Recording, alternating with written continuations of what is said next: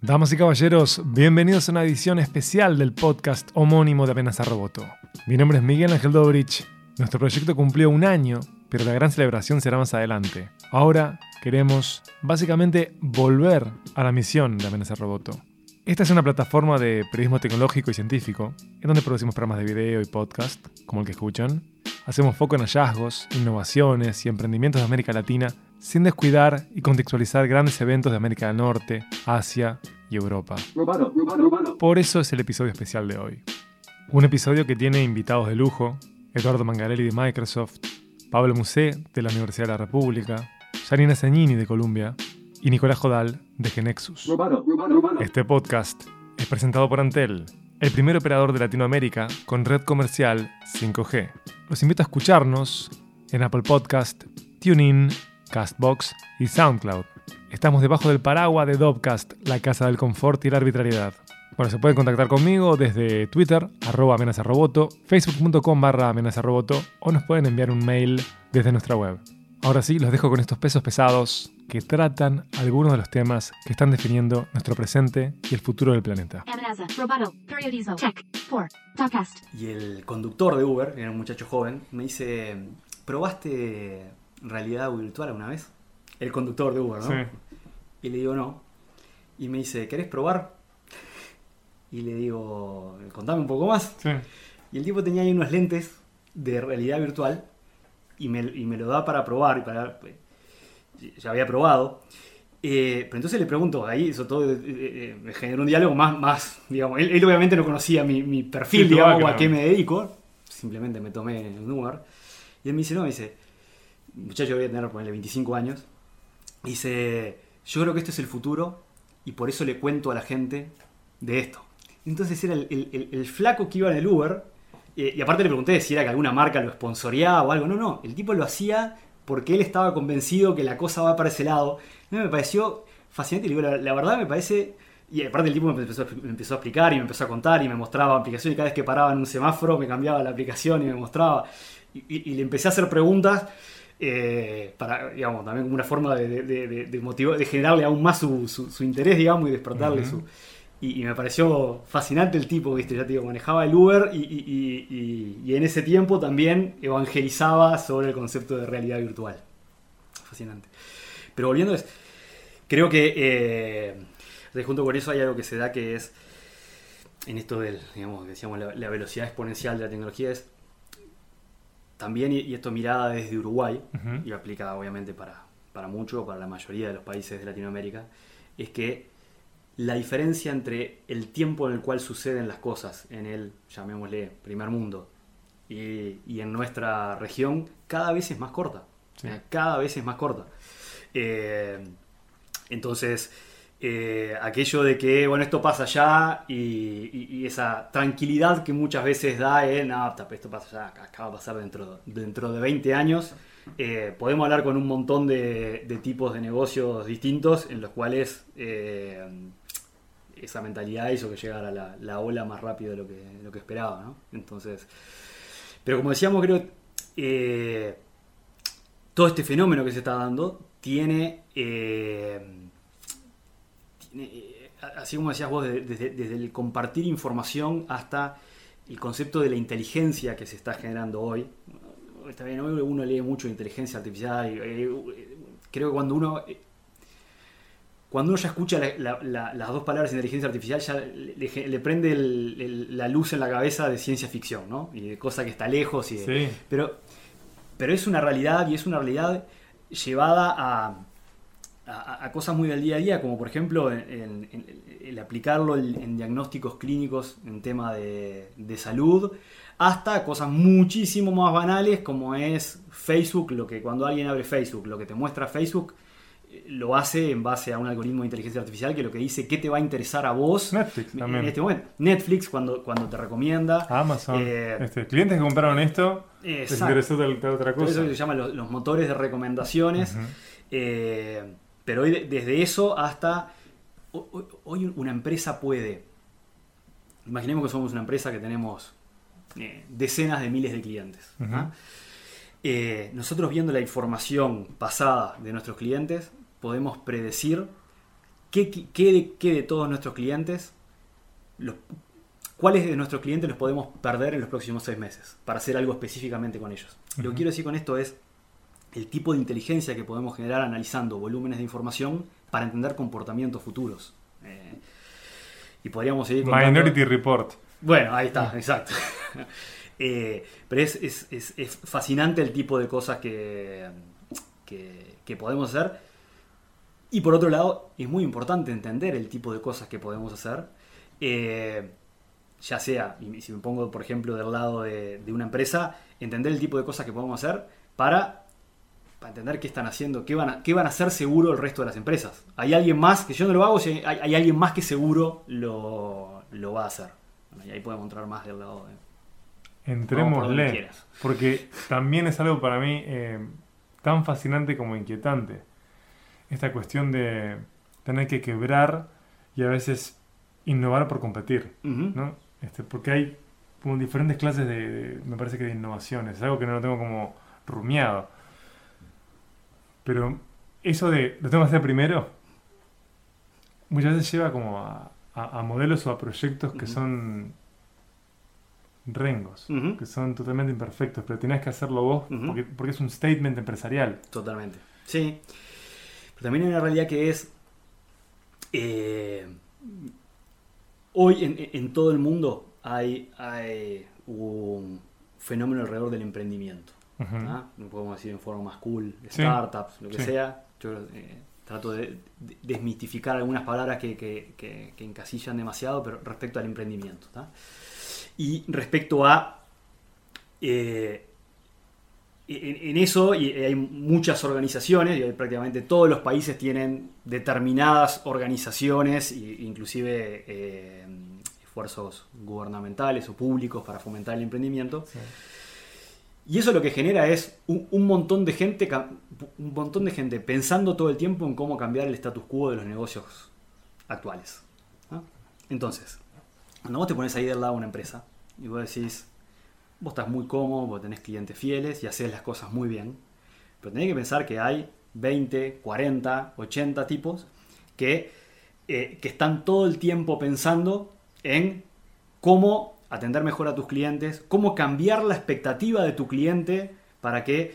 Hay, hay un Es ejemplo... aprovechar las grietas del sistema. Exacto, y hay, hay un ejemplo que para mí es, es- es- es extraordinario, lo, come- lo comento varias veces, eh, que es en el Reino Unido, en Inglaterra, una, una empresita que se llama Monzo, es una empresa de unas 30 personas, eh, que los tipos consiguieron la licencia del Banco Central de Inglaterra para operar como un banco, y los tipos operan como un banco, proveen servicios de cuenta de pago de sueldo como un banco, y en consecuencia compiten con un banco que tiene las sucursales, que tiene las cajas fuertes, que tiene los cajeros, que tiene los guardias de Sí, seguridad. y que su estructura es nada, Su estructura son ligerita. 30 tipos. Sí. Los tipos dicen que su- el, el costo para ellos de, tener- de administrar una cuenta de, de pago de sueldos es el 2% de lo que le cuesta un banco. ¿no?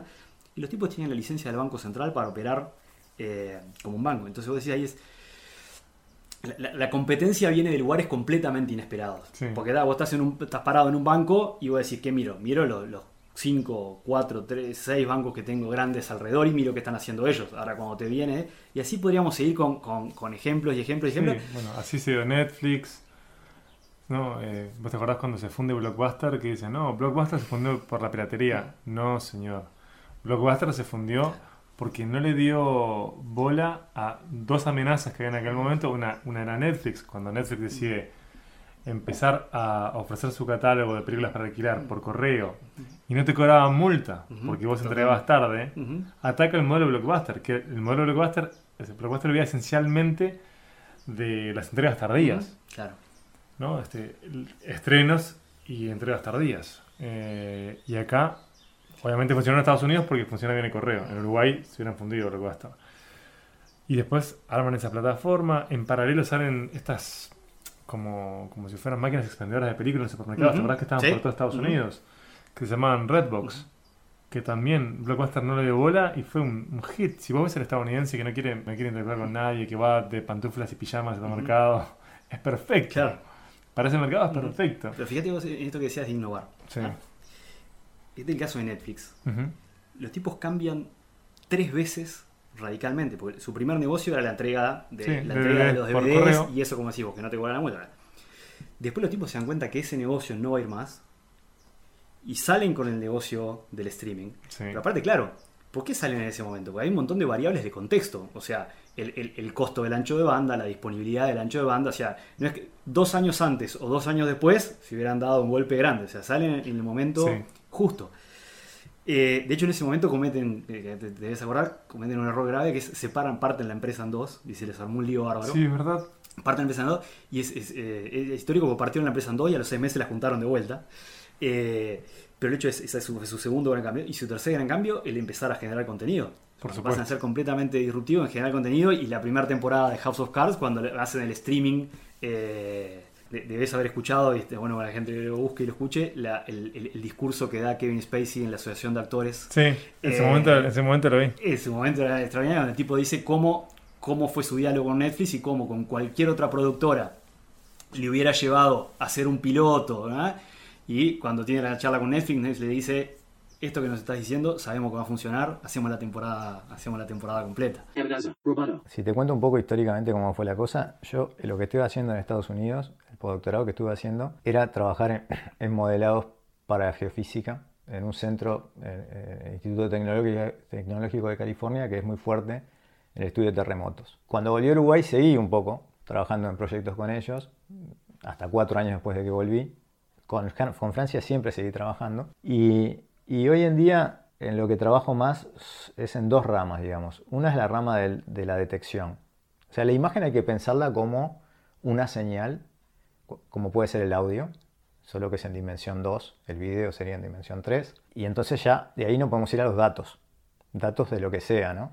Entonces trabajo más en un análisis estadístico de esos datos para hacer dos cosas. Una es detección. Detección de eventos anómalos, detección de determinadas estructuras. En aplicaciones médicas eso podría ser, por ejemplo, detectar, eh, por ejemplo, un candidato a, polo- a pólipo en imágenes de colonoscopía. Eh, focos epilépticos en el cerebro. O sea, se- te nombro aplicaciones, algunas aplicaciones en las que más o menos trabajado. O sea que está esa área y después está el área eh, en la cual estoy trabajando más ahora. Mm, La detección siempre está ahí, este, porque es un tema que siempre va a estar. Que nuevamente dialogás con tu padre. Ahí. Sí, exacto. Porque claro, ahí está la cuestión de la medicina, ¿no?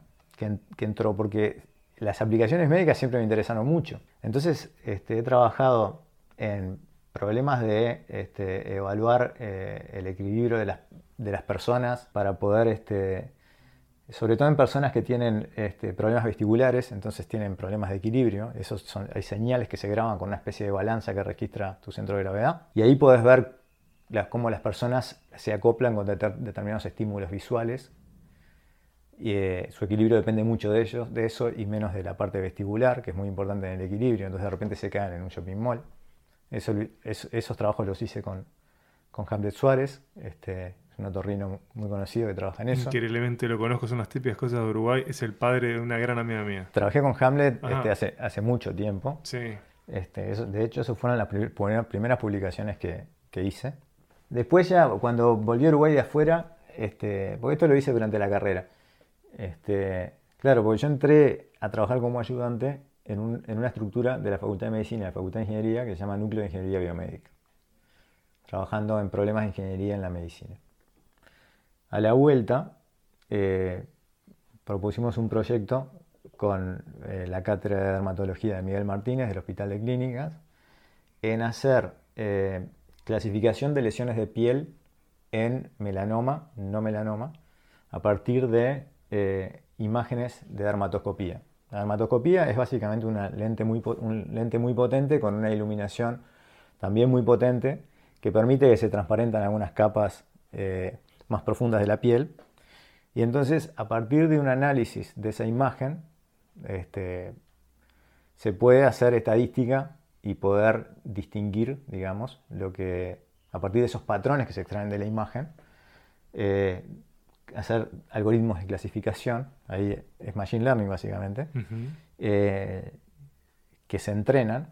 Entrenar quiere decir que eso tiene un montón de parámetros y los parámetros se ajustan de acuerdo a una base donde vos conocés qué es cada cosa. Las imágenes tenían una anatomía patológica asociada, entonces vos sabías si la imagen que le presentabas al algoritmo era un melanoma o no.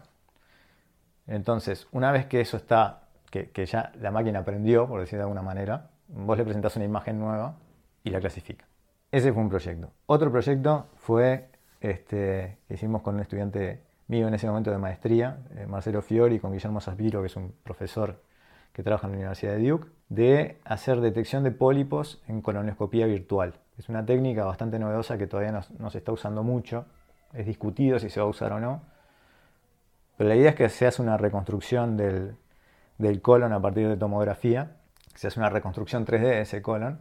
Y en, en el interior uno puede analizar la geometría y la textura, identificar zonas que son candidatos a pólipos. Entonces, esa reconstrucción 3D, vos le pintás las zonas en donde este, hay una estructura que es un candidato a pólipo y el, y el médico lo es asistencia al, al diagnóstico, ¿no? Nunca diagnóstico automático es una cosa muy delicada, ¿no? Claro, igual que interesante este uso que discrepa tanto de lo que suele salir en los medios, porque en los medios, en tu rama, Mm. siempre lo que horroriza es, la- es el uso abusivo, entre comillas, de la biometría, Sí. para identificar, eh, para tipificar, digamos, Exacto.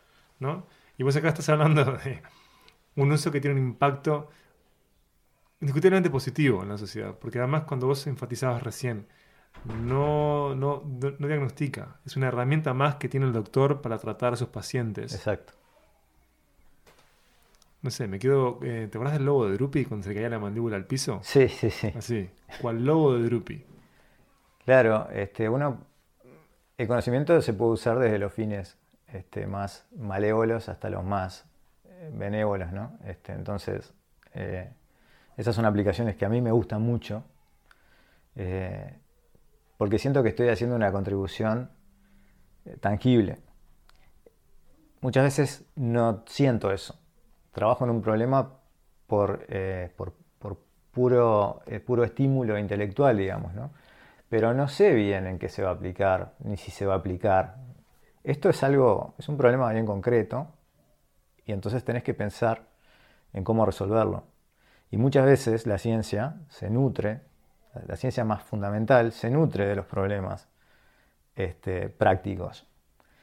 Eh, históricamente han habido casos muy conocidos, y por ejemplo, eh, el- toda la teoría de Fourier, que es fundamental en, matemática, en ingeniería, surge del estudio de- del- calor, de la propagación del calor. Fourier un matemático, se puso a analizar ese problema y, y creó toda la teoría del análisis armónico, por ejemplo. Entonces, está bueno ir en los dos sentidos.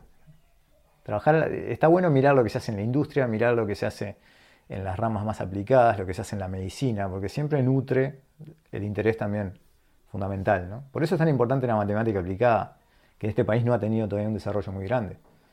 Este, acá este país tiene una fuerte tradición de matemática pura, no de matemática aplicada, que es en lo que, en lo que trabajamos este, un, un grupito ahí en, en facultad, que estamos en el Instituto de Ingeniería Eléctrica que también es muy común.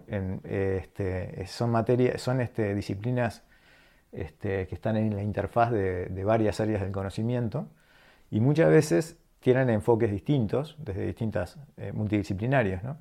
Y muchas veces resulta que este tipo de cosas se hacen en departamentos de matemática que tienen áreas de, de matemática aplicada o se hacen en departamentos de típicamente ingeniería eléctrica este, o informática. también. Alguna otra aplicación en medicina también trabajé, pero bueno, ahora no me viene mucho la- a, a la mente. Y ahora en concreto, ¿en qué están? Ahora estamos trabajando eh, en un problema que en varios que estamos ahí nos interesa, que es eh, restauración de imágenes. La restauración de imágenes quiere decir, por ejemplo, eh, te doy un ejemplo bien claro. Tengo una imagen borrosa. Quiero recuperar la imagen verdadera. Nunca voy a poder recuperar esa imagen verdadera perfectamente porque la, la información se perdió. Claro. Básicamente, una imagen borrosa es una imagen, si uno piensa en una imagen digital, es un conjunto de números, es una matriz de números.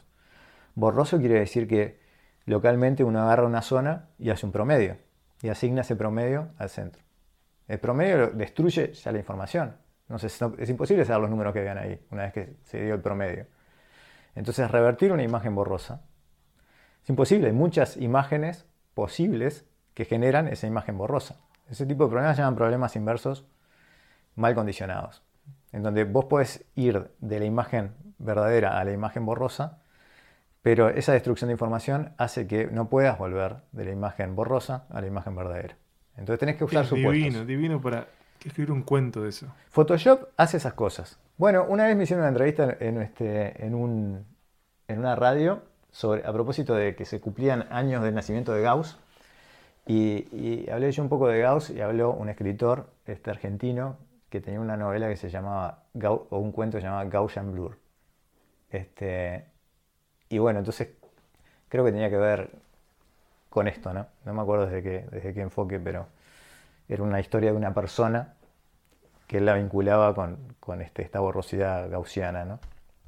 Las cámaras hacen ese desenfoque, ya sea porque están, la foto está sacada fuera de foco o porque en realidad toda cámara introduce una cierta borrosidad, porque es así por la apertura. A veces se quiere me- aumentar la resolución a partir de una imagen. En microscopía eso es muy, muy usual, entonces pensar en técnicas de lo que se llama super resolución, también eso es un problema de restauración de imágenes. Limpiar el ruido en una imagen, varias cosas más. Por ejemplo, también este, hacer lo que se llama HDR, eh, High Dynamic Range, que es como a partir de una imagen puedes aumentarle el rango dinámico. Una imagen que salió oscura, cómo puedes hacerla aparecer con una buena iluminación. Entonces, el problema estamos trabajando. En la parte de aplicación, un software que hace eso es Photoshop todo lo que ocurre cuando uno aprieta un botón para procesar una imagen, hay matemática que se transforma en un algoritmo, que se transforma en un plugin que está en Photoshop.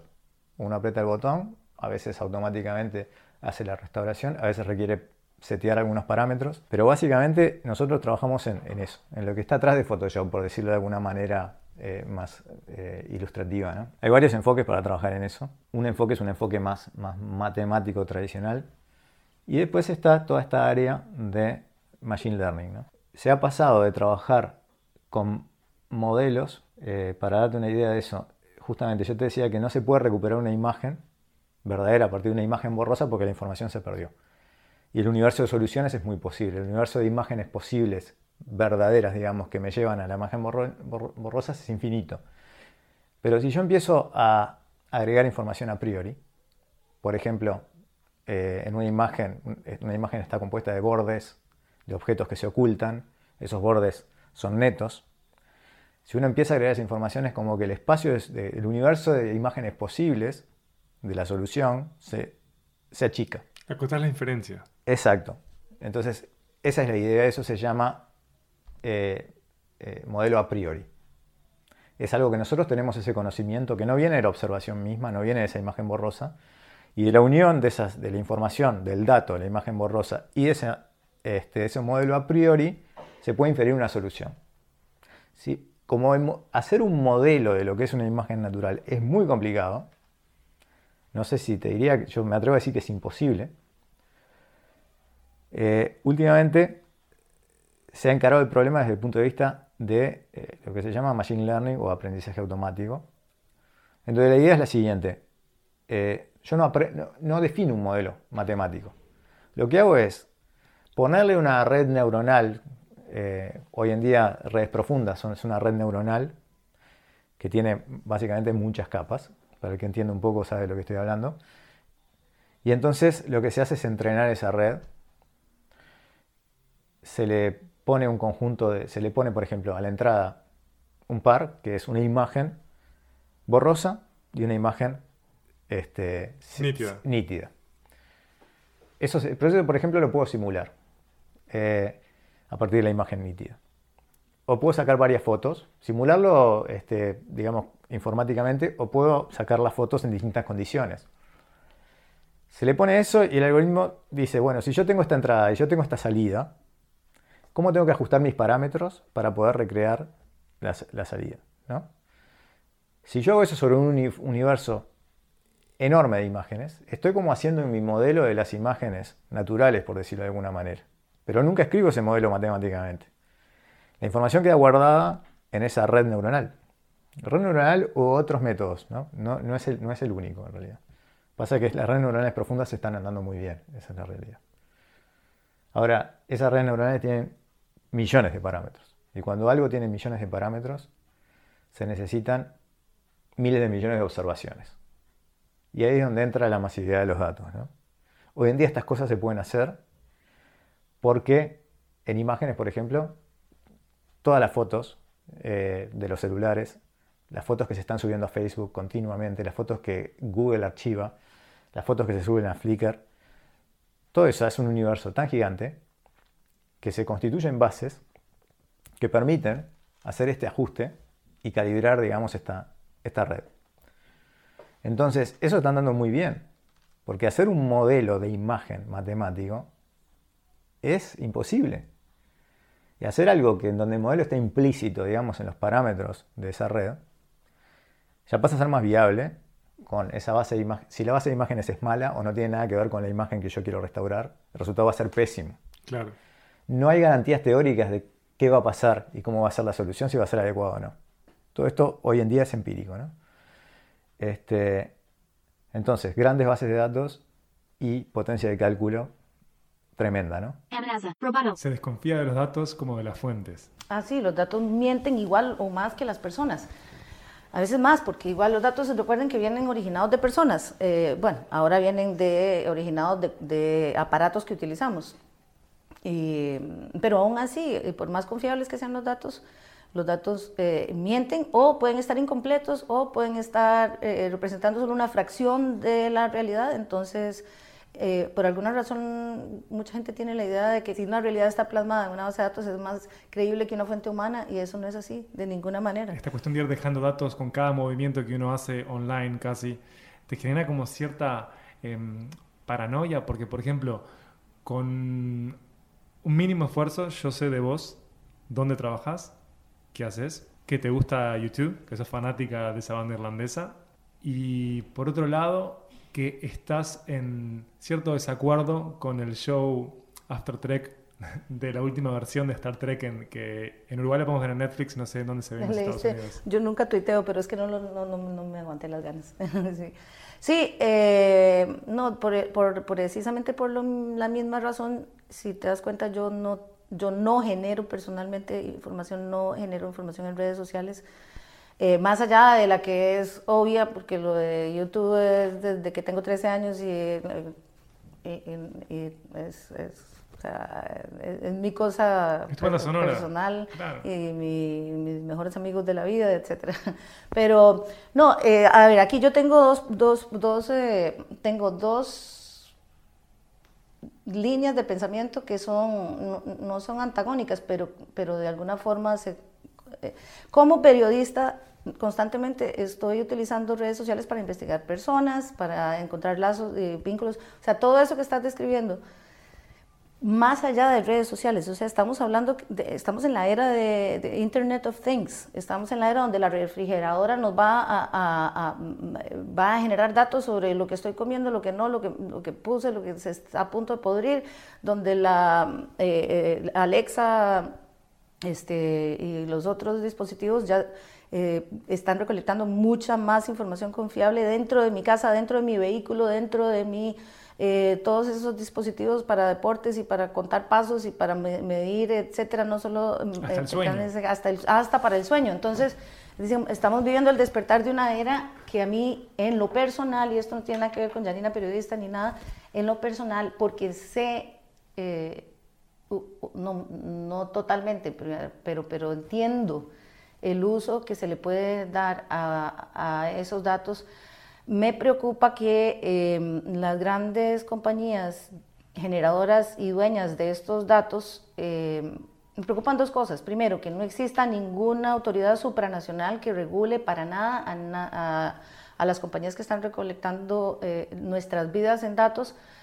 Y que, eh, para poner un ejemplo, si lo piensas, eh, los líderes del mundo, 20 años a partir de hoy, eh, ya van a estar totalmente documentados en diferentes plataformas todas sus vidas. Eso no ha pasado en la historia de la humanidad todavía.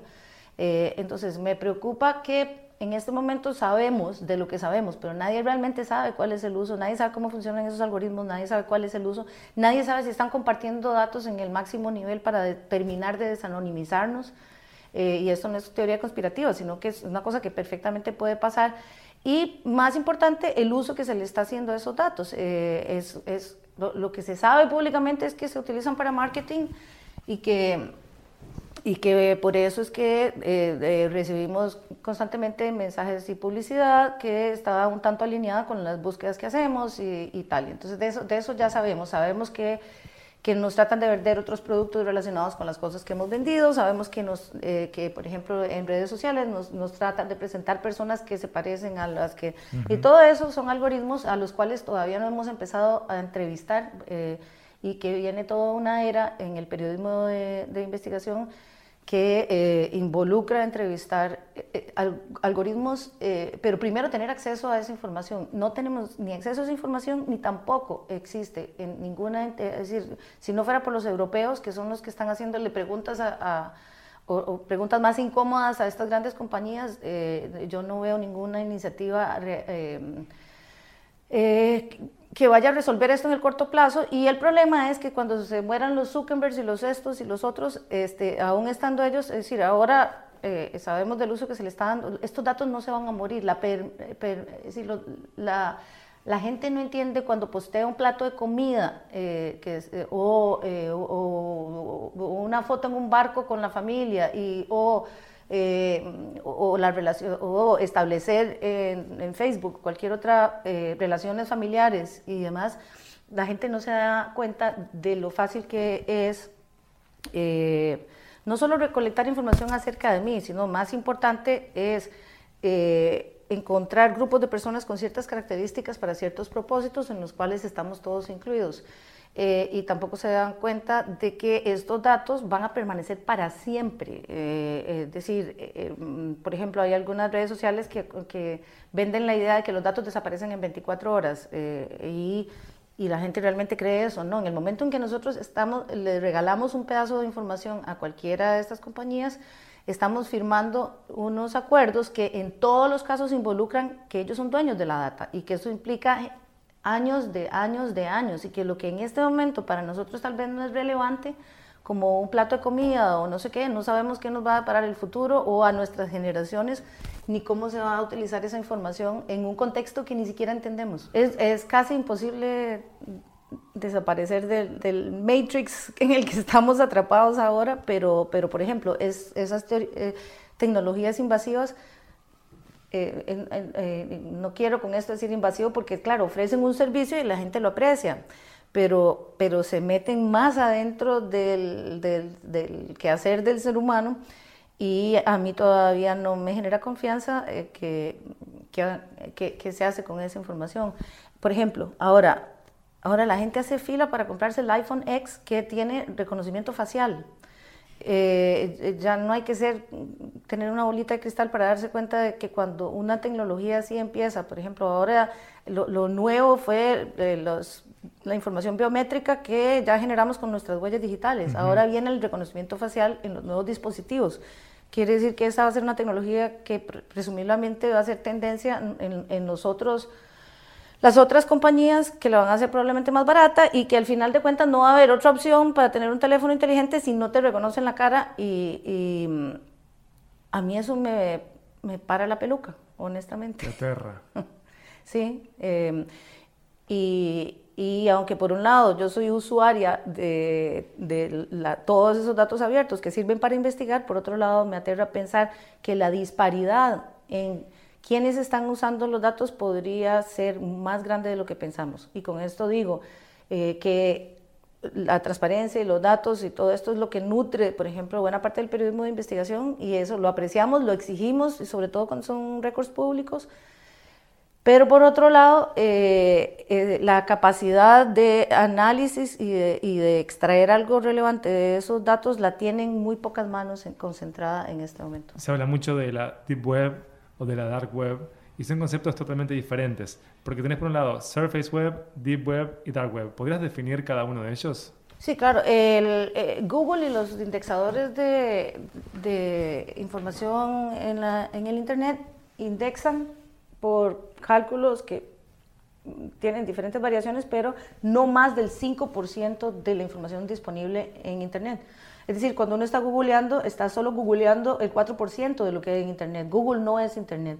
Entonces está el SurfaceNet, que es lo que los indexadores pueden eh, extraer con sus arañas para atraer eh, e indexar y guardar eh, eh, información de la web y está la porción más grande de Internet que es la Deep Web, que es la, o la red invisible, como le llaman, que son, es donde viven todas las bases de datos y casi que todos los, los servicios que def- eh, eh, requieren de un proceso de registro y de identificación, donde las arañas de, los, eh, de, de estos eh, search engines no pueden llegar y que para los periodistas de investigación es donde la mayor cantidad de información relevante eh, ex- existe. Entonces ahí estamos hablando de un 90 y pico por ciento de, de la información y eh, por eso es tan importante saber cómo hacer búsquedas en esa, en esa parte. Y luego el dark web, que es es a un sitio que se accede, digamos, mediante diferentes eh, software. Tor es uno de ellos que permite hacer conexión eh, servidor peer-to-peer y que lo que hace y que no está indexado y entonces es un, es un, es un sitio que y también tiene servicios que emulan lo que existe en el, en el Internet normal, como chats, foros de discusión, etcétera, pero que no está indexado, quiere decir no existe un Google del Dark Web y que además es utilizado eh, y que además se utiliza para desanonimizar eh, o para tratar de ocultar el origen de la... de- eh, y, y donde ocurren buena parte de los, de los grandes crímenes transnacionales que, están, que se planean hoy en día. Eh, básicamente esas son las tres. Así que en tu labor vos debes navegar por estos tres lares de la Internet. Sí, eh, de, de hecho, los primeros dos es como es, es bastante fácil familiarizarse con eh, técnicas avanzadas de, de búsqueda para poder maximizar ese 4 o 5% que ofrecen los buscadores de búsqueda. Y es relativamente fácil crear una metodología que también permita, eh, eh, por ejemplo, en 20 minutos yo puedo hacer un rastreo de cualquier persona en cualquier lugar del mundo sin memorizar los URLs porque hay una metodología para investigar a una persona o a una empresa. Y, y- y parte de la combinación de, de, bueno, diferentes factores, como bueno, dónde ha vivido esa persona, etcétera. Y, si- y ya hay bases de datos en todos los idiomas, en cualquier lugar que uno pueda acceder, acceder para ir recolectando información que va muchísimo más allá de buscar que el Twitter eh, o, el- o cualquier otra red social. Eh, con el dark web la situación es un poco más complicada. Primero, porque por ser tan eh, eh, por- por ser tan anónimo y precisamente porque eso es lo que se busca en la mayoría de los casos, es bien difícil dar con sitios, los sitios van y vienen, eh, los suben y los bajan, eh, y los URL para llegar a los URLs es, eh, eh, yo todavía en lo personal, por más que he intentado, no, no tengo todavía una, y he hablado con expertos mundiales, eh, que de hecho los hemos traído acá a la escuela para ver, por ejemplo, Chris White, que desarrolló el único software que existe para indexar el dark web mediante, hacer, mediante scrapes, que luego él, mm, él hizo un proyecto, él estaba en DARPA, que fue el que inventó el Internet, y, dentro de DARPA hizo un proyecto que se llama Memex, que es, el- es un software que permite indexar de alguna manera el dark web y, eh, y- y- y claro, bueno, es, eh, la tecnología es open source, pero digamos, estamos todavía en pañales los periodistas como para entender cómo utilizar esa última parte eh, o cómo rastrear, por ejemplo, transacciones en eh, cryptocurrency, ¿cómo se dice en español? El- en moneda virtual o Sí. como bitcoins y esto. sí, sí. O, por ejemplo, ataques cibernéticos. Eh, ya hoy estamos viviendo una época donde eso sonaba como a ciencia ficción salido de Star Trek y ya no es así. El año pasado un ataque masivo que paralizó 17 puertos en el mundo entero y por cinco días todo eso estuvo eh, así. Es decir, estamos, y cada vez ocurren y hay muchos que no están reportados y que además siguen una estructura de pensamiento que ni siquiera para una cobertura normal los periodistas estamos preparados para entender eh, qué, qué- qué está pasando en ese macro nivel que es... eh, eh, y todos estos temas son los que van a definir eh, el futuro del planeta. Es decir, eh, y que ya lo están definiendo y, y- y, bueno, y en eso a mí me da un poco de desesperación no contar con todas las herramientas ni con, para poder entender y llevar el pulso eh, de, de- de lo que está pasando en todas estas áreas, digamos, eh, eh, eh, cybersecurity, eh, the Internet of Things, que, que es eh, el uso de los datos en el, en el macro nivel, digamos, eh, eh, los temas de regulación de grandes compañías, eh, eh, digamos, Google, Facebook, eh, Amazon, Apple tienen más poder que ningún gobierno en ningún lugar del mundo, eh, eh, individualmente. Amenaza. Que el software está invadiendo el mundo es viento a favor, no es viento en contra. ¿Por qué? Eh, porque hay algunas cosas, digamos, la base de, de la economía basada en software es la innovación. Y los países innovadores tienden a ser los países pequeños, porque tienden a ser generalistas. Si, si bien las cosas son especialistas, las ideas se te ocurran porque sos generalista. Es decir, a vos se te ocurre, estás pensando en el auto autónomo y resulta que eso te puede servir para un sistema de facturación electrónica. Si, vos, si vos conseguís hacer eso, tenés muchas cosas, podés inventar. El especialista tiende a ser cada vez más especialista de menos. Entonces le cuesta mucho decir, esto que se está usando acá se usa para otro lado. Los países pequeños, por un tema de tamaño, tienden a ser generalistas.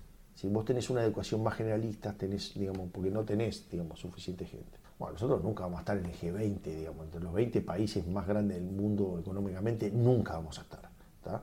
Pero estamos en el D7, Sí. que son los, los, los siete digitalmente más avanzados en gobierno. Ahora, si vos lo ves esos, son todos países pequeños. El más grande es, es Canadá, que en realidad es un país pequeño. Sí, sí, sí, este- es grande en territorio, territorio, pero... pero, pero es pequeño. Sí. digamos. Y este, entonces, para mí es una demostración de, de que esas cosas, digamos, este, eh, Finlandia, Nueva Zelanda, digamos, van a tener Japón. Japón. Yo creo que nosotros vamos a tener una oportunidad.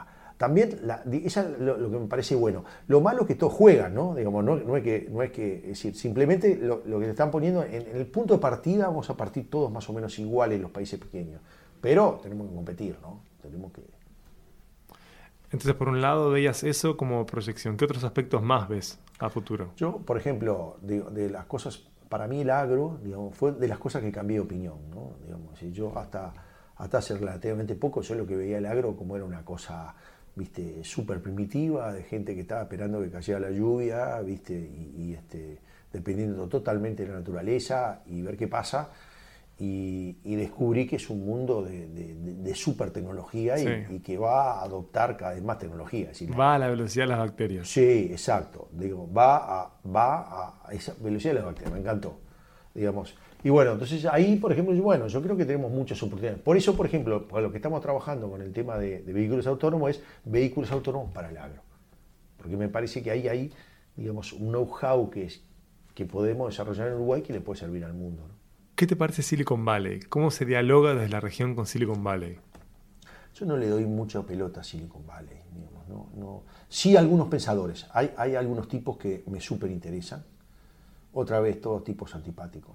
Este, no, algunos no tanto. Paul Graham, por ejemplo, que es el, el fundador de Combinator, es un tipo muy simpático. Pero, por ejemplo, uno que, que, genera bastante este, repulsión, digamos, que es Peter Thiel, que es el, el- es el único tipo en Silicon Valley que apoya a Donald Trump. Es decir, imagínate lo que es el tipo, ¿no? De- es cualquier cosa menos simpático y políticamente correcto. Pero, sin embargo, digamos, a pesar de todas esas cosas, este, tiene algunas cosas interesantes. Entonces, hay algunos pensadores que yo sigo. Pero esa, esa, esa mítica que hay en Silicon Valley, yo no creo que se pueda aplicar fuera de Silicon Valley. No, tengo ni, no, no me interesaría nunca hacer el, el Antes parecía Silicon que- Valley de Montevideo, Claro. digamos, ese tipo de cosas. ¿no? No ¿Qué tengo- pasó eso? Antes parecía que todo tiene que pasar por Silicon Valley, después que eh, había que crear versiones disléxicas en Silicon Valley en diferentes destinos, Sí. y ves que hoy tenés polos que funcionan Nunca, que no se asemejan a A Silicon nunca, Valley. exacto, a mí nu- nunca, nunca me interesó eso, ¿eh? digamos, nu- nunca, intenté hacer, digamos, decir, pensar, dice, yo quiero lo mismo de, de Silicon Valley. Funcionó, tiene su forma de ser, e- es extraordinario. He leído bien de cerca la historia. La historia comienza con, con Intel, Intel fue la creadora de, de Silicon Valley. Este, pero bueno, está, le funcionó así, de esa manera. Nosotros tenemos que buscar otro camino. Sería un tremendo error decir yo quiero hacer el Silicon Valley de Latinoamérica, cosa por el estilo. De marketing suena bonito, pero no haces andar ni nada, digamos.